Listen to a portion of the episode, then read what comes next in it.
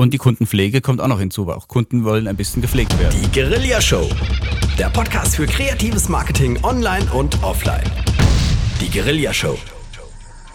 Hallo und herzlich willkommen zur Guerilla Show, der Podcast für kreatives Marketing auf guerillashow.de. Mein Name ist Carlos Sansegundo und bei mir sitzt natürlich Thomas von Stetten. Hallo auch von meiner Seite. Servus und hallo, wie geht's? Hallo, super. Nach einer gewissen kreativen Phase, die wir uns geleistet haben, Carlos, fühle ich mich sehr, sehr gut. Genau, wir haben eine kreative Pause eingelegt und sind jetzt wieder in voller frische Länge und Breite wieder da und haben ein bisschen was mitgebracht, nämlich ein paar neue Ansätze, wie wir unsere Show hier machen wollen. Ja, wir haben uns, ja, wie ihr gemerkt habt, ein bisschen Zeit gelassen, einfach mal jetzt die neue Serie hier zu starten und haben dabei auch uns überlegt, dass wir den Rhythmus etwas ändern werden. Wir werden jetzt 14-tägig zu euch kommen und nicht mehr wöchentlich, einfach um die Qualität etwas zu erhöhen und einfach uns auch ein bisschen mehr Zeit zu geben, die Sachen besser vorzubereiten. Genau, und weil wir auch uns im Vorfeld schon, äh, schon von einer ganzen Weile, Thomas, getroffen haben, um ein bisschen einen Plan herauszuarbeiten, äh, was jetzt ansteht, können wir den Plan vielleicht an der Stelle auch mal äh, veröffentlichen. Und zwar, wir werden jetzt mehr in Serien arbeiten und haben uns für den Beginn eine sehr spannende oder wie wir finden, einen sehr spannenden Bereich ausgesucht. Wir werden ein Unternehmen von null an gründen, Ideen entwickeln und dann strategisch die Sache langsam aufarbeiten. Genau, also es geht hier um nicht unbedingt nur um Unternehmen, auch wer sich selbstständig machen möchte, wer eben sich überlegt, wie er ein neues Unternehmen neben dem eigenen aufzieht. Den wollen wir begleiten, strategisch, marketingtechnisch und ähm, einfach mit vielen Ideen unterstützen. Und äh, wir beginnen das Ganze wirklich relativ weit vorne. Nämlich mit der Idee. Ich habe eine Idee, was machen wir jetzt? Genau, also der Grundgedanke ist ja bei jedem irgendwann mal funkt's im Kopf. Es ist irgendwann mal so ein Zischen da und irgendwann hat man etwas ganz Besonderes im Kopf. Und es gibt ja auch Statistiken, die sagen, man hat in der Woche 10 bis 20 Ideen, die eigentlich dafür geeignet wären, daraus etwas Größeres zu bauen. Die Statistik ist nicht von mir, die habe ich irgendwo mal in Amerika gehört, aber ist ja auch egal, wie oft es bei euch zicht und probelt im Kopf. Man hat immer das Gefühl, hey, das ist doch was ganz Besonderes. Das meiste ist aber dann ganz schnell wieder verpufft, weil eine Sache sehr selten gemacht wird. Es wird nicht aufgeschrieben. Und das ist so die erste, die erste Idee oder der erste Tipp von mir, wenn ihr mal wieder so eine richtig tolle Idee habt. Ob es im ganz Kleinen ist oder im Großen. Schreibt sie auf. Und wenn ihr ganz clever seid, holt euch ein kleines, edles Büchlein und schreibt da eure Ideen auf. Wenn ihr ein bisschen Zeit habt, schmökert mal drin rum. Vielleicht sind irgendwann mal Ideen niedergeschrieben, die irgendwann zu was ganz Großem werden. Oder wenn ihr schon was Großes habt, vielleicht es weiterentwickeln könnt. Also ein Ideenbuch ist was ganz Tolles, um später die Idee mal zurückzuholen. Ja, das klingt so im ersten Moment. Ich erinnere mich, als ich das äh, erstmalig vor vielen, vielen Jahren gehört habe, dass man die ganzen Ideen irgendwie niederschreiben sollte. Und ich habe mir damals gedacht, hey, ich habe jeden Tag äh, irgendwie so viele Ideen, so viele Sachen, die ich machen kann, so viele Dinge, die ich an meinem Unternehmen oder an dem, was ich mache, verändere. Das aufzuschreiben ist natürlich ein ziemlicher Aufwand und das erfordert eine gewisse Disziplin und eine gewisse Einstellung. Aber Tatsache ist, und das habe ich festgestellt, und vielleicht hilft das unseren Hörern auch, Thomas, dass die ähm, verstehen, warum es sich rentiert, diesen Aufwand zu betreiben, sowohl so ein, meinetwegen so, so ein kleines Büchlein mitzunehmen. Ich mache das inzwischen im Handy lieber, weil ich das immer dabei habe, im Gegensatz zu diesem Büchlein. Ich hatte dann am Ende drei oder vier von diesen Büchlein, in jeder äh, Jacke eines. Ähm, das Interessante daran ist wirklich, nach einer gewissen Zeit vergisst man seine eigenen Ideen wieder. Und wenn man dann sich mal irgendwie sagt, okay, einmal im Monat nehme ich mir die Zeit, ich gehe meine Aufzeichnungen durch und dann entdecke ich eine Idee, die schon alt ist, die ich schon lange wieder vergessen habe, aber die genau in diesem Moment die Idee ist, die ich umsetzen möchte. Oder noch schlimmer ist, Carlos, was mir auch öfter schon passiert ist, oder andere Leute haben mir davon berichtet, die hatten mal eine geile Idee. Die Idee haben sie nicht aufgeschrieben. Sie ging wieder in Vergessenheit oder man hatte irgendwie nicht drüber nachgedacht und auf einmal nach ein, zwei Jahren steht man vor etwas, das hat jemand anderes umgesetzt. Jemand anderes hat die Idee auch gehabt, hat sie aber zielstrebig umgesetzt. Und dann ist auf einmal das fertige Produkt oder die fertige Dienstleistung oder das fertige Portal im Internet da. Und man denkt so, Mensch, jetzt erinnere mich dran. Vor zwei, drei Jahren hatte ich da auch schon mal so eine Idee. Und bums, jemand anderes hat sie aber dann verwirklicht. Und sie war lange verschwunden, weil man sie nicht mehr zurückholen konnte, in Form, wie du gesagt hast, im Smartphone oder auf dem Blog oder sonst irgendwo in ein Ideenbuch. Es ist auch so mit dem Smartphone, das ist eine sehr gute Idee, nur man muss an der richtigen Stelle platzieren, weil auf dem Smartphone oder auf dem Handy sind so viele Daten, so viele verschiedene Informationen, dass es auch da schnell irgendwo wegrutschen kann. Während wenn du ein eigenes kleines Büchlein hast, auch wenn es total oldschool ist, mit Stift und Papier zu arbeiten, da sind nur Ideen drin. Da sind keine Nachrichten, keine Filme, keine Bilder drin. Da sind nur deine Idee drin. Das heißt, du zentralisierst so ein bisschen die Wichtigkeit auf ein Medium. Und deswegen ist bei einem Büchlein das manchmal von Vorteil, wenn man nicht organisiert ist, mit dem Handy zu arbeiten. Das ist so der einzige Unterschied. Aber ich gebe dir da voll und ganz recht, auch bei einem Handy kann man wunderbar seine Ideen an einem bestimmten Bereich niederschreiben. Ähm, zum einen ist mir gerade aufgefallen, wir haben das gar nicht geplant, aber vielleicht können wir uns mal für eine spätere Sendung ähm, ja so ein paar Tools herausgreifen, wie man Ideen generell festhält oder ein System, in dem man generell ähm, Ideen festhält. Ich arbeite da im Moment mit verschiedenen Sachen und äh, habe auch, also ich bin nicht so richtig zufrieden, weil diese Wiedervorlage der Geschichten, äh, dieser Ideen, das klappt noch nicht immer so gut. Ich habe die zu, auf zu vielen Dokumenten verteilt im Internet, auf dem Handy. Äh, ich versuche das immer wieder zu synchronisieren. Ähm, um, um nochmal auf das, was du am Anfang gesagt hattest, äh, einzugehen. Du, du kommst nach zwei Jahren, entdeckst du eine Idee, die du schon mal hattest äh, und, und sagst, wow, der hat sie umgesetzt. Das ist, glaube ich, auch der Punkt, wo sich dann Macher von, von rein Ideengebern unterscheiden. Eine Idee zu haben ist der erste Schritt und es ist unheimlich wichtig, aber erst sie umzusetzen, da beginnt zum einen die Arbeit, zum anderen ist das ähm, sehr schwierig. Man kann nicht alle Ideen umsetzen und ähm, da können wir vielleicht mal drauf eingehen, wie, wie evaluiere ich denn, ob die Idee, die ich gerade hatte, es wert ist, da Arbeit, mehr Arbeit rein zu investieren? Das ist ein sehr guter Ansatz. Ich denke mal, der erste Schritt ist, dass man darüber nachdenkt, zu überlegen, habe ich mit dem Thema schon mal einen Schnittpunkt gehabt? Also anders gesagt, habe ich Erfahrungen, die ich schon mit reinbringen kann. Wenn ich eine Idee habe, die ganz weit von meinem Spektrum ist, wo ich noch nie was damit zu tun hatte, dann ist es bestimmt ein sehr mühsamer Weg, da was ganz Großes aufzuziehen, weil ich muss ja ganz von Null anfangen. Also ist dein, dein Ansatz gerade zu sagen, wie viel Arbeit muss ich reinstecken in die Idee, um sie zum Laufen zu bringen? Ist das zusammengefasst das, was du sagen möchtest? Ja, oder anders gesagt, wenn ich schon Erfahrung habe, bin ich zwei Schritte schneller, als wenn ich gar keine Erfahrung habe, weil ich ja schon vom Denken her auf einem höchsten, auf einer höheren Ebene bin oder auf dem nächsten Prozess bin. Nehmen wir mal an, ich habe jetzt eine geile Idee und die basiert auf einer Grundkenntnis, die ich in der Ausbildung schon mal hatte oder die ich irgendwo schon mal in einem Workshop gehört habe oder wo ich mich privat mit als Hobby Bastler oder sonst wie auseinandergesetzt habe und sage, wow, diese Handfertigkeiten oder diese Erfahrung kann ich jetzt in die neue Idee wunderbar mit einfließen lassen. Und meistens hat man ja auch schon die ersten Kontakte, weil man ja mit diesen Sachen irgendwo schon mal einen Schnittpunkt hatte. Wenn du, das weiß ja jeder von uns, schon mal ein paar Kontakte hat, Erfahrung mitbringt und merkt, Mensch, da hatte ich schon damals Spaß dran und jetzt ist die Zeit gekommen, weil vielleicht eine neue Technik entstanden ist, weil vielleicht etwas noch hinzugekommen ist, eine Idee und die verbinde ich zueinander, durchzustarten, dann habe ich schon mal ein Grundwissen. Und mit dem Grundwissen ist auch meine Persönlichkeit etwas gefestigter, weil das kennt jeder von uns, der schon irgendwas Neues gemacht hat. Wenn du was Neues beginnst, ist es halt wirklich neu. Und du musst halt irgendwo auch ein bisschen Energie reinstecken, um dann so den nächsten Schritt zu machen. Und deswegen kann es sein, dass das von Vorteil ist, wenn man sagt, wow, da habe ich schon mal an der Sache gearbeitet. Und wenn es vor zehn Jahren war, aber das Grundprinzip ist geblieben. Ja, also natürlich muss ich eine gewisse Expertise schon mitbringen in eine Idee.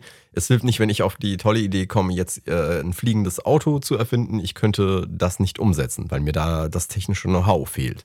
Genau. Also muss so eine Idee gleich mal verworfen werden. Also diese Expertise auf der einen Seite. Eine, eine Stolperfalle, die ich jetzt von mir kenne, ist, wenn man so viele Ideen hat, dann setzt man vielleicht zwei oder drei um und keine funktioniert häufigerweise. Ist es nicht besser, dann zu sagen, okay, ich gucke mir meine Ideen durch, ich habe jetzt meinetwegen, mein Leben verändert sich, ich habe plötzlich einen Tag in der Woche frei und könnte diesen Tag dazu verwenden, etwas Neues zu kreieren. Ähm, dann empfiehlt es sich doch eher, eine Idee herauszupicken und die zu verfolgen. Also meiner Ansicht nach. Wie siehst du das? Ich denke auch am Anfang sehr gut, etwas zu zentralisieren. Wir haben nur 24 Stunden am Tag und die müssen wir irgendwie nutzen. Und weil wir zwischendurch auch mal schlafen müssen, bleiben ja nicht mehr so viel übrig von den Stunden, wo man sagt, jetzt kann ich freie Stunden investieren. Wenn ich bei sieben Sachen gleichzeitig anfange oder du wo du gesagt hast, drei Sachen, dann habe ich von allem nur ein Drittel an meinem ganzen Energiebereich reingesetzt oder mein Engagement. Das mit ein Drittel wird es nicht ganz wahrscheinlich klappen, etwas Großes oder etwas Selbstständiges aufzuziehen oder etwas zu bewegen, was dann auch irgendwo langfristig von Erfolg gekrönt ist. Deswegen finde ich auch sehr guter Ansatz. Ganz viele Ideen am Anfang sammeln, daraus filtern, wo setze ich wirklich meine Energie hin, meine Zeit rein und wo habe ich, wie ich schon gesagt habe, so ein bisschen das Gefühl, da könnte ich eine gewisse Sicherheit haben. Das muss aber nicht sein. Also die Idee, ich habe da schon Informationen oder ich habe schon Erfahrung gesammelt, muss nicht unbedingt sein. Es kann auch sein, dass ich vielleicht einen Partner finde und der Partner hat diese Erfahrung und ich bin ein Stratege und kann ziemlich viel Sachen strukturiert aufarbeiten und auswerten. Und dann kann man auch zu zweit etwas aufbauen und hat von dem eigentlichen Thema nicht so viel Erfahrung, aber ich kann was anderes mitbringen oder ich kann gut verkaufen. Der andere hat ein Thema, aber ich bin so geschult, mit Menschen umzugehen, dass ich etwas toll verkaufen kann. Und mit einem Partner zusammen kann man dann vielleicht etwas aufziehen. Auch da sind Möglichkeiten, da muss man aber schon jemanden kennen, der etwas an Qualität mitbringt. Generell finde ich äh, die Suche von Partnern für Projekte oder für, für Unternehmensgründung, für was auch immer, einen unheimlich spannenden Punkt, wo man ganz lange drüber referieren kann.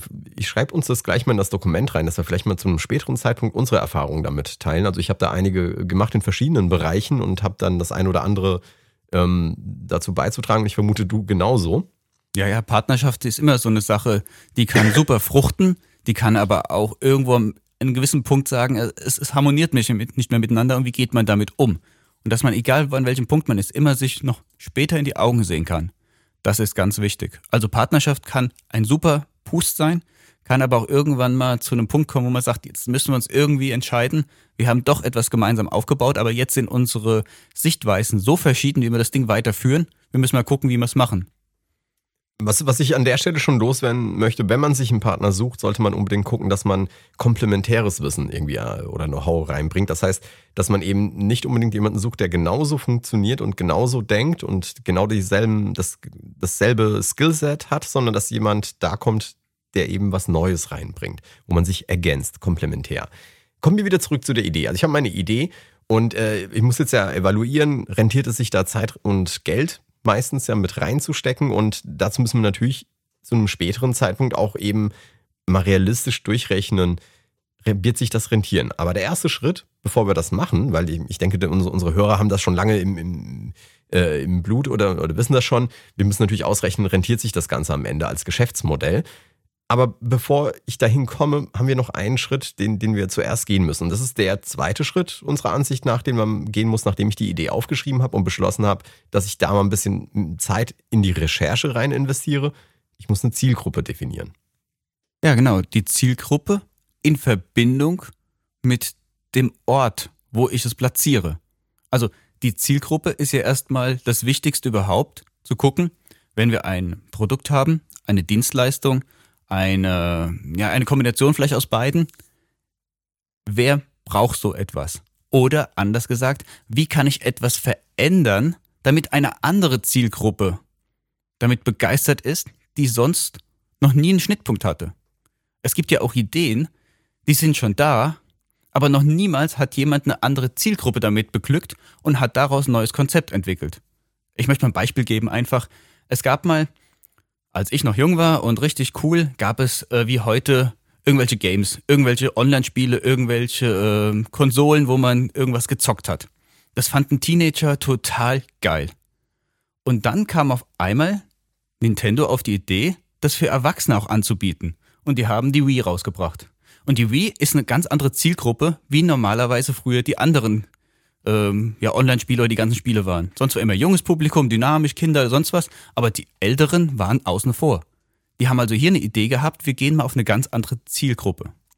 Du kannst aber auch, wenn du sagst, nee, so groß will ich gar nicht denken, ich will nur ein kleines Unternehmen aufmachen, bei mir um die Ecke, einfach mal gucken, gibt es da schon Konkurrenz? Und da gibt es eine gewisse Zielgruppe, die ich erreichen kann. Und wie viele Leute bedienen diese Zielgruppe denn schon? Und bleibt für mich denn noch was übrig? Oder habe ich eine besondere Idee in dieser Zielgruppe, dass ich wieder mehr Leute ins Boot hole. Das sind alles so Entscheidungen, die man treffen muss, bevor man richtig losrennt, weil es bringt nicht den tollsten Store oder die tollste Geschäftsidee umzusetzen, wenn am Ende alles schon auf dem Markt irgendwie verteilt ist. Gut, du bist, finde ich, gerade schon einen Schritt noch weiter gesprungen. Ich würde gerne noch ein bisschen auf dieser Zielgruppe herum ähm, diskutieren. Und zwar, es ist so, wenn ich eine Idee habe, muss ich mir ernsthaft überlegen, wer kauft das Produkt oder die Dienstleistung. Das muss, auch wenn ich jetzt nicht, wie, wie, du es jetzt im Beispiel von Nintendo äh, gemacht hast, auf, auf ein ganz großes Publikum gehe, ich muss mir erstmal wirklich überlegen, für wen mache ich das Ganze auch. Denn ein, ein Produkt ist erst dann ein gutes Produkt, wenn es auch einen Absatz findet später. Also wenn jemand das tatsächlich auch benötigt. Ich kann saukoole Sachen machen, die aber keiner kauft. Ja, meinetwegen eine Kaffeemaschine, die mit mir spricht, ähm, oder, oder irgendwelche Bücher vorliest. Ich weiß nicht, ob, ob das jemand kaufen würde. Ist aber vielleicht per se eine gute Idee. Das bedeutet aber noch lange nicht, dass die Zielgruppe dafür tatsächlich existiert. Also, wer würde sich ein Buch vorlesen lassen? Potenziell Leute mit Sehbehinderung, vielleicht ältere Menschen. Nur ist die Frage, wollen die eine Kaffeemaschine, die das kann, die in der Küche steht, während ich mir vielleicht ein Buch im Wohnzimmer vorlesen lasse? Das heißt, eine gute Idee, die aber vielleicht keine Zielgruppe findet.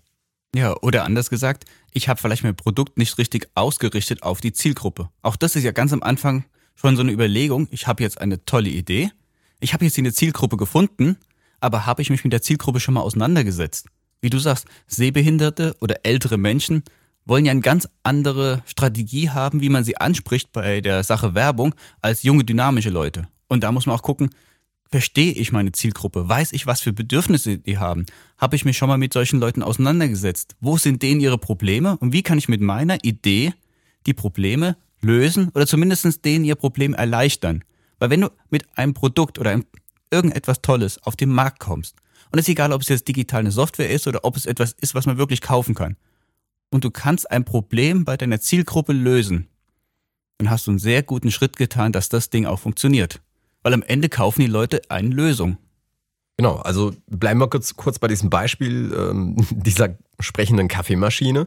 Wenn wir jetzt definiert haben, eine sprechende Kaffeemaschine wäre ähm, tatsächlich für ältere Menschen interessant. Ältere Menschen in, im Alter lässt dann irgendwann die Motorik, also die Feinmotorik, ein bisschen nach. Das bedeutet, dass ältere Menschen davon profitieren, wenn große Bedienelemente da drauf zu finden sind und große Beschriftungen, damit die das auch lesen können.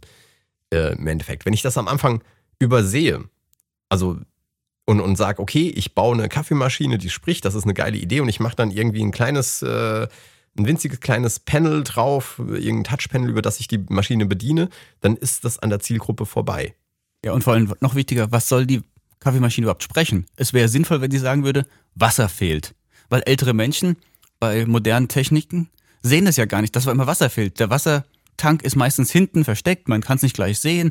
Und wenn die Kaffeemaschine sagen würde, Wasser fehlt, und die hören das, dann wissen die, ah, ich muss mich ums Wasser kümmern oder irgendwas anderes. Also etwas, sowas zu konzipieren anhand von der Zielgruppe ist sehr, sehr wichtig. Ja, weil ansonsten hast du aus einer guten Idee ein schlechtes Produkt gemacht, das an der Zielgruppe vorbeigeht. Also, Zielgruppe ganz klar definieren. Hast du da ein Prozedere, wie, wie du da herangehst? Oder wie sind deine Überlegungen, wenn du sagst, ich habe jetzt hier meine Idee, wie komme ich an meine Zielgruppe? Also wie ich an die Zielgruppe rankomme, ist später. Erstmal, ich glaube, ist ein erster Schritt ist ganz gut, wenn ich ein Produkt entwickle, wo genau eine Zielgruppe haben soll. Ich beschäftige mich intensiv mit der Zielgruppe und vielleicht nehme ich mir mal zwei, drei Tage Zeit und gehe dorthin, wo die Zielgruppe ist. Nehmen wir an, ältere Leute.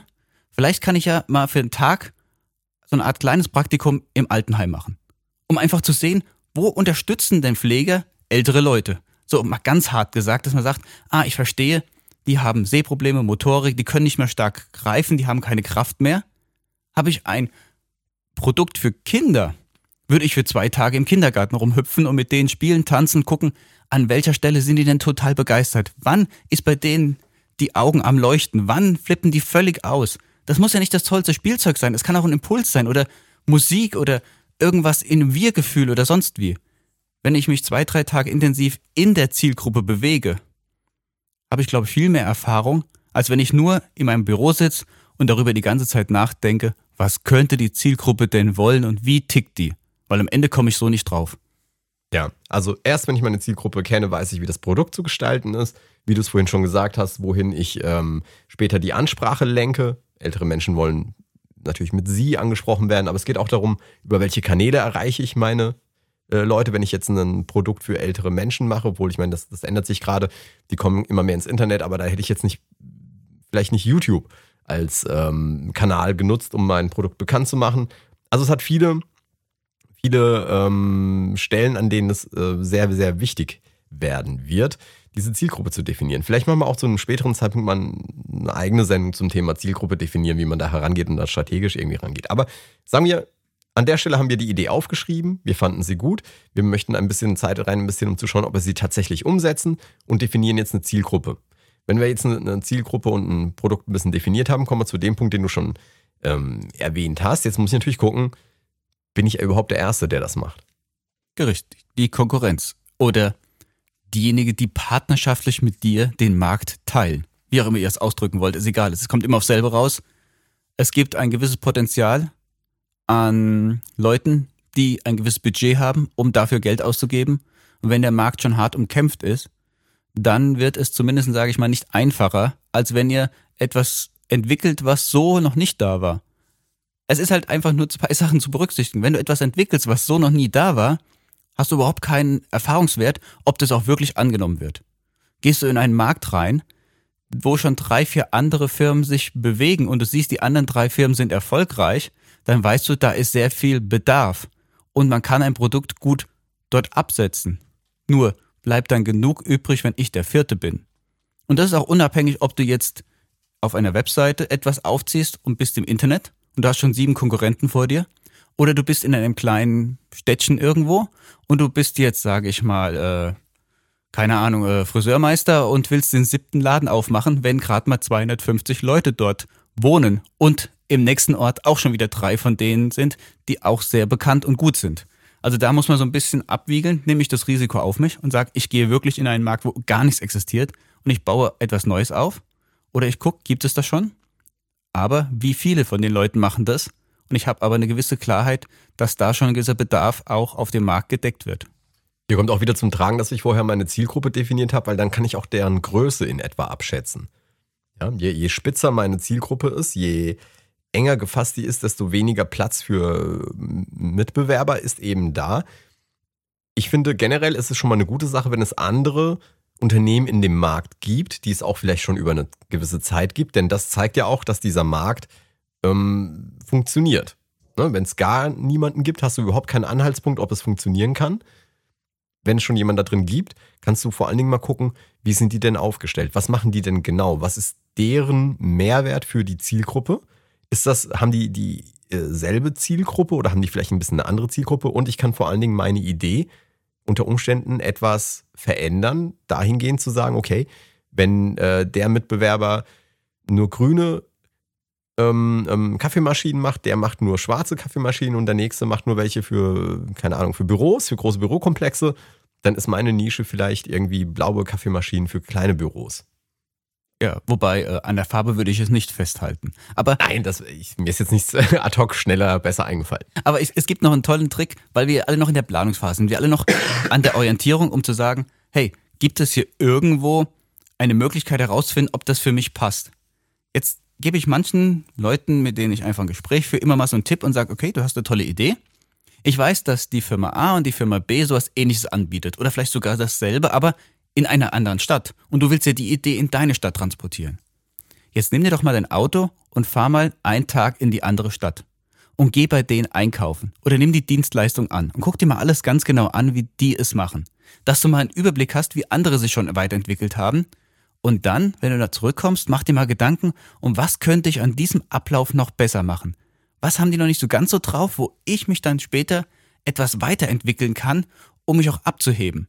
haben die zum Beispiel, sagen wir, wenn es ein Restaurant ist, vom Service her irgendwas nicht. Oder quillt bei denen die Ablageteller über und da ist irgendwie, hat, haben die alles toll geplant, nur der Schluss irgendwie nicht. Sieht es da schmuddelig aus? Ist es zu eng? Man braucht mehr Räumlichkeiten. Mache ich es etwas freundlicher? Sind die Produkte nicht sauber gesetzt? Das heißt, es ist mehr so ein Mischmasch aus allem. Ich weiß nicht, für was das Unternehmen eigentlich steht. Und ich will ganz speziell nur eine Sache machen. Das kann man sehr schön irgendwo in einer anderen Stadt, wo es vielleicht die Idee schon ähnlich umgesetzt ist, einfach mal erspüren, erahnen, einfach mal ein Gefühl dafür kriegen. Wenn ich mit diesen Ideen wieder zurückkomme nach zwei Tagen oder nach einem Tag, je nachdem wie lange es dauert und wie viele Locations man besucht hat, ist man schon sehr viel weiter, um dann zu entscheiden, ist das wirklich etwas für mich? Möchte ich sowas langfristig machen? Fühle ich mich da wohl? Nur allein bei der Beobachtung von meiner Konkurrenz, auch wenn es in einer Stadt ist? Und habe ich jetzt einen richtigen Pust bekommen, einen richtigen Impuls bekommen zu sagen, ja, das ist es und ich mache es noch etwas besser? Oder gehe ich zurück und sage, oh, die sind ja, allein wenn ich schon zugucke, fix und fertig und ich bin auch gleich fix und alle. Ich glaube, das war zwar eine tolle Idee, aber nichts für mich. Ja, äh, ähm, genau. Kommen wir, kommen wir vielleicht zum nächsten Punkt. Den hatten wir vorhin auch schon kurz angerissen. Und zwar das, was jetzt am Ende uns dabei helfen soll, zu entscheiden, ob wir diese Idee, die wir jetzt entwickelt haben, tatsächlich umsetzen wollen. Ob wir da noch mehr Ressourcen, noch mehr Zeit reinstecken wollen, noch mehr Geld. Ähm, am Anfang sollte man ganz grob abschätzen, so gut es eben geht, wie viel Kosten das für mich bedeuten und was der Nutzen, der potenzielle daraus wäre. Wenn ich Recherche mache oder wenn ich das Produkt entwickeln würde?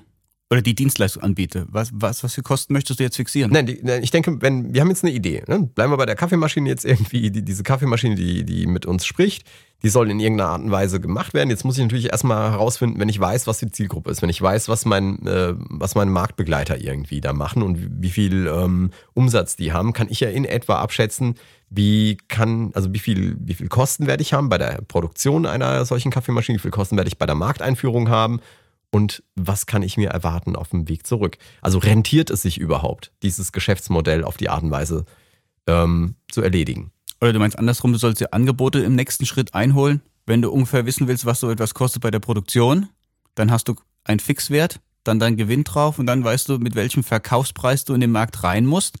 Und dann siehst du, ob das überhaupt realistisch ist, mit diesem Preis gegenüber den anderen Kaffeemaschinen in Konkurrenz zu treten. Das ist aber bei einer Kaffeemaschine, denke ich mal, ein komplexeres System, weil die besteht ja nicht nur aus drei Bauteilen und bis du da mal eine Struktur drauf hast.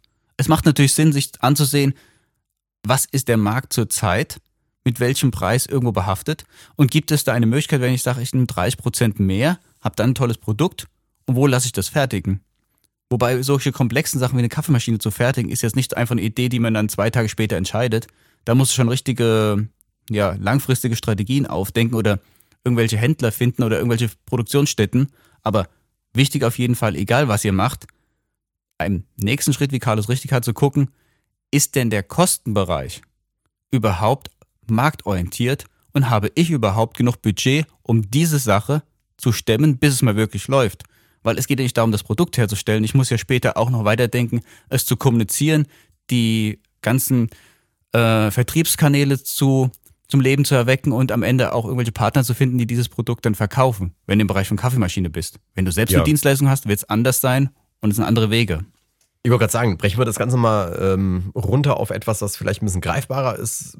Selbstständigkeit. Ja, der eine oder andere überlegt sich, ob er in die Selbstständigkeit wechseln möchte, rechnet sich dann aus, okay, ich habe meinetwegen einen Stundenlohn hier bei meinem Arbeitgeber, ich bekomme 20 Euro oder irgendwas am Ende raus und da muss ich ja nur noch 30 oder 40 Euro äh, pro Stunde als Selbstständiger verdienen oder in Rechnung stellen, ähm, um, um im Endeffekt äh, mehr Geld zu verdienen als vorher. Und das ist eine Milchmädchenrechnung, weil wenn man da ein bisschen sich reinfindet, dann stellt man fest, dass man, muss, man muss plötzlich die Versicherung selbst bezahlen, man muss noch zigtausend andere äh, Kosten irgendwie auf sich nehmen, die im Moment der Arbeitgeber im Prinzip auf sich nimmt und plötzlich stellst du fest, dass du mit deinen 30 oder 40 Euro Stundenlohn gar nicht hinkommst auf Dauer. Und irgendwann stehst du dann im Prinzip mit dem Rücken an der Wand, weil du nicht genug verdienst, aber die ganze Zeit äh, Aufträge hast. Ne? Weil diese, dieser Gedanke, wenn dann der Handwerker kommt und dir erstmal 60 Euro pro Stunde oder 80 Euro pro Stunde irgendwie äh, berechnet hat und denkst, na ja, wenn ich das für 40 Euro mache, komme ich auch mit rum. Das ist richtig. Und vor allem, es gibt ja noch andere Faktoren, die man sich so ein bisschen erstmal erarbeiten muss, wenn man noch gar keine Ahnung hat von Selbstständigkeit. Allerwenigsten mit, äh, Selbstständige schaffen es, eins zu eins ihre Arbeitszeit am Tag wirklich 100 Prozent mit der Stundenvergütung auch irgendwie dem Kunden nahezubringen. Also ich sage mal ein Beispiel. Du arbeitest wirklich zehn Stunden am Tag als Selbstständiger. Aber meistens schaffst du nur 50 bis 60 Prozent wirklich effektiv davon zu verkaufen. Weil du hast Vorbereitung, du hast irgendwelche Anfahrten vielleicht, die du nicht immer gleich absetzen kannst. Du musst dich allgemeine Sachen kümmern um dein Office, du hast nebenher vielleicht ein paar Probleme. Also es hat so gezeigt, dass je nachdem, was für eine Selbstständigkeit du anstrebst, meistens von diesen zehn Stunden effektiv zwischen vier und sechs Stunden nur mit deinem Stundensatz vergütet bekommst. Der Rest fliegt einfach weg durch ganz verschiedene andere Tätigkeiten, die du machst. Genau. Oder es bleibt länger. So. Und wenn du dann sagst, ja, ich bin ja zehn Stunden da, habe 40 Euro die Stunde, habe ich 400 Euro brutto am Tag, wird sich das in der Realität leider nur auf 200 bis 250 wahrscheinlich irgendwie kristallisieren, weil den Rest kann ich nicht verkaufen. Genau, das ist also, es geht hier um, um diese Ratio zwischen fakturierbaren Stunden, die ich in Rechnung stellen kann, wofür ich Geld bekomme, und äh, dem Verwaltungskram, der drumherum sich entsteht, oder äh, Dinge, die ich einfach machen muss, die ich nicht in Rechnung stellen kann, weil ich sie für mich erstmal als Unternehmen mache. Und ähm, da gilt es eben ziemlich genau abzuschätzen. Hast du, hast du so eine grobe Größenordnung? Du hast jetzt irgendwie gesagt, du kannst vielleicht nur vier Stunden verwenden. Ich glaube, das ist äh, gar nicht so unrealistisch, dass man sagt, etwa die Hälfte der der verfügbaren Arbeitszeit ist tatsächlich äh, möglich in Rechnung zu stellen, wenn man erstmal loslegt, oder? Ja, das kommt ein bisschen drauf an, wie viel Vorkenntnisse du hast. Wenn du natürlich weniger Vorkenntnisse hast, musst du noch mehr dir aneignen an Spezialwissen, an Fachwissen. Das heißt, du bist noch länger beschäftigt, bis du dem Kunden wirklich als Experte gegenüberstehen kannst. Oder du hast schon sehr viel Fachwissen, hast auch so von deiner Art her schon früher, sag ich mal, wenn du angestellt warst, eine Führungsposition, du weißt, wie man auftritt, du hast dich mit Personalführung oder äh, mit mit Gesprächen und mit Rhetorik noch nicht so, äh, du hast schon lange beschäftigt, sag ich mal, du musst nicht mehr viel dafür tun, dann geht's natürlich schneller. Wenn du sagst, oh, Rhetorik ist für mich was ganz Neues, ich will die Idee durchziehen, aber ich habe noch gar keine Ahnung, wie man gegenüber meinem Kunden eigentlich wirklich persönlich auftritt, wenn ich als Selbstständiger jetzt eins zu eins berate, dann muss ich da noch viel lernen. Also das kann man nicht sagen. Der Bereich ist ja noch viel schwieriger. Du hast jetzt, sagen wir mal, pauschal gesagt, 50 Prozent konntest du fakturieren mit dem Stundenlohn X. Aber von dem Stundenlohn geht ja auch noch Versicherungen und andere Sachen ab, sodass du davon die Hälfte ja wieder abziehen musst. Und dann weißt du, warum meisten Selbstständige so zwischen 60 und 100 Euro einplanen müssen eigentlich, um dann wirklich einigermaßen davon leben zu können. Dass das nicht immer funktioniert, das wissen wir auch. Aber wenn von Anfang an du, wie du gesagt hast, mit einer zu niedrigen Stundenvariante auf den Markt gehst, wirst du als Selbstständiger ganz schnell irgendwo merken, dass dein Businessplan, auch wenn er ganz klein gestrickt ist, nicht funktionieren wird. Genau, was wir jetzt hier auch komplett irgendwie unterschlagen haben in dem Bereich ist, äh, du musst ja auch eine Kundenakquise machen. Selbst wenn du schon der Experte bist in dem Bereich und alles aufgestellt hast, selbst wenn du berechnest, dass du noch Versicherung und, und äh, alles drumherum bezahlen musst, darfst du natürlich nicht vergessen, du musst ja auch irgendwo die Kunden herbekommen und äh, allein dafür musst du rechnen, dass du 50 Prozent deiner Zeit investieren musst. Zumindest zu Beginn. Und die Kundenpflege kommt auch noch hinzu, weil auch Kunden wollen ein bisschen gepflegt werden. Das heißt ja nicht nur, du hast einen Kunden und die sind immer für dich da, die wollen ja auch irgendwo bei der Stange gehalten werden und je nachdem, was du anbietest, erwarten die teilweise auch, dass du dich einfach von alleine mal wieder meldest. Auch da geht wieder Zeit verloren, weil das ist ja wiederum etwas, die sagen, hey, ich fühle mich da besonders gut betreut, weil der Herr XY kommt auch mal von sich aus auf mich und sagt, hey, da ist was Neues, was zu verändern, wollen wir darüber mal nachdenken, ob das auch was für Sie ist. Erstmal nachdenken, nicht verkaufen. Diese Zeit ist auch weg. Also das heißt, die Idee zu haben, ist natürlich ein ganz wichtiger Schritt, wie du gesagt hast, Carlos. Und dann geht es darum, irgendwann das Ganze finanziell so ganz leicht mal zu rastern. Wir reden jetzt noch nicht über einen Businessplan, der aufgestellt wird, sondern erstmal so über den Kopf zu, darüber nachzudenken, hm, ist das überhaupt so machbar? Und es ist ja auch so, wenn du sagst von der Zielgruppe her, muss man überlegen, die Zielgruppe ist ja nicht allein, sondern braucht die Zielgruppe auch diese Dienstleistung. Ich sage jetzt, wenn du als ganz geiler Typ irgendwie sagst, hey geil, ich mache jetzt ein Nagelstudio und lackiere Fingernägel oder Krallen für Hunde. Und du sagst, hey geil, hier gibt es Tausende von Hunden hier in der Stadt und noch keiner hat lackierte Hunde ähm, Krallen. Und das mache ich jetzt alle pink und das ist der Hit, weil ich habe eine riesen Zielgruppe. Kann es sein, dass du trotzdem scheiterst, weil einfach diese Dienstleistung von keinem Hundebesitzer angenommen wird, obwohl die Zielgruppe extrem groß ist, noch keiner es anbietet. Auch da muss man ein bisschen gucken zwischen, ist das jetzt eine fiktive, tolle Sache, aber eigentlich vom Marketing her uninteressant oder gibt es wirklich einen Trend, auf den ich aufspringen kann? Genau.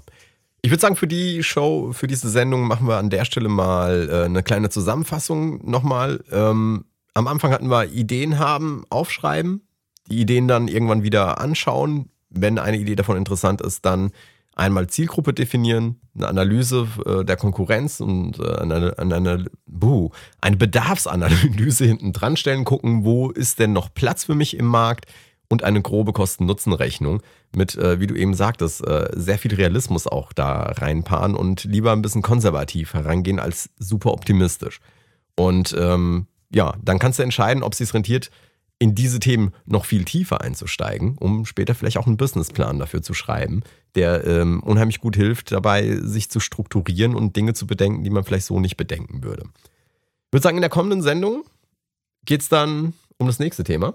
Ja, wir werden uns einfach weiterentwickeln und mal gucken. Wir haben ja vor, ein, ja, ein virtuelle äh, Idee zum Tragen zu bringen. Also wir haben ja eine Idee im Kopf, mit denen wir euch ja nächstes Mal und auch in den folgenden Sendungen mitnehmen möchten. Also wir werden wirklich ein Thema uns raussuchen. Und es wird wahrscheinlich nicht die Kaffeemaschine sein, das wird zu kompliziert. Ja. Vom Ah, Kaffee habe und- ich auch überhaupt keine Ahnung. Genau, und dann werden wir wirklich überlegen, was machen wir mit dem Unternehmen, genau an dem speziellen Idee. Wir nehmen euch einfach mit, wir bauen so ein Ding mal komplett virtuell auf und das wird die nächsten Folgen werden. Und da wird es bestimmt mal konkret auch bestimmte kleine Kniffel und Tricks von unserer Erfahrung her sein. Es wird richtig spannend bleiben, Carlos. Definitiv. Also wir haben noch einiges geplant. Im nächsten, Namen, äh, Im nächsten Schritt machen wir die Namensfindung. Da suchen wir uns mal einen schönen Namen für unser Unternehmen aus und bereden mal darüber, wie man auf einen guten Namen kommt. Ähm, perspektivisch gesehen vielleicht auch nochmal für unsere Zuhörer die Info, dass wir natürlich auch weiterhin so, so Sondersendungen machen werden, in denen wir dann ähm, diverse Inhalte oder, oder Marketingkampagnen auseinandernehmen, weil das finden wir unheimlich spannend. Genau, und von Großen zu lernen und zu gucken, warum haben die so viel Erfolg, ist immer wichtig. Also in dem Sinne, was wir früher gemacht haben, werden wir auch weiterhin zwischendurch einschieben. Das heißt, äh, mal aktuelle Themen auffassen, einfach mal was uns auf den Nägel brennt, reinschieben und dann wieder in unsere langfristige Jahresstrategie reinspringen. Zum Abschluss noch eine Sache, Carlos, was Ja. ich euch an die Herz legen möchte einfach. Wer sagt, hey, die, die Sendung hat mir jetzt geil gefallen, ich habe auch viele Ideen im Kopf und ich möchte jetzt auch niederschreiben. Wenn du dich für ein Buch entscheidest, kauf ein hochwertiges Buch. Ich habe so oft gesehen, Redest du wenn ein Buch? Du, du redest jetzt von diesen Ideen. Ideenbuch, Ideenbuch, genau. Dieser ein Blog. Ideenbuch. Mhm. Ein, ein Blog, aber es soll mehr wie ein Buch aussehen. Es gibt auch Bücher, die sind gebunden mit Leder. Innen drin sind alle Blätter weiß. Die kosten jetzt nicht nur 2,50 Euro, aber je hochwertiger das Buch ist mit leeren Blättern, wo du deine Ideen reinschreibst, umso wichtiger ist es auch für dich. So ein College-Blog, wo man überall für 1,50 Euro bekommt, da schmiere ich mal kurz was hin. Das hat psychologisch nicht die Wertigkeit, als wenn du es wirklich in ein hochwertiges Buch reinschreibst. Das kann klein sein, das kann groß sein, das entscheidest du, wie du es machen willst. Aber es muss eine Wertigkeit umrahmen, damit deine Ideen auch in deinem Unterbewusstsein zu einem starken Impuls werden. So einfach als Abschluss mal, dass man die Ideenfindung wirklich sauber auch kommuniziert nach unten zu seinem Unterbewusstsein. Sonst bleibt das nämlich wieder so Lalifari irgendwo und dann ist das Schmierzettelchen an die Pinnwand und das Pinnwand wird irgendwann abgeräumt und irgendwann ist es doch wieder weg. Und Während es ein lässt sich nicht so gut wegwerfen. Ne? Man, Genau. Bücher wirft man nicht so gerne weg. Genau. Und wenn sie selbst geschrieben sind, dann sowieso nicht. Genau. In dem Sinne würde ich sagen, wir hören uns in zwei Wochen wieder hier bei der Guerilla Show auf www.guerillashow.de. Das waren Thomas von Stetten und meine Wenigkeit Carlos Sansegundo. Bis dahin. Macht gut, bye bye. Die Guerilla Show. Der Podcast für kreatives Marketing online und offline. Die Guerilla Show.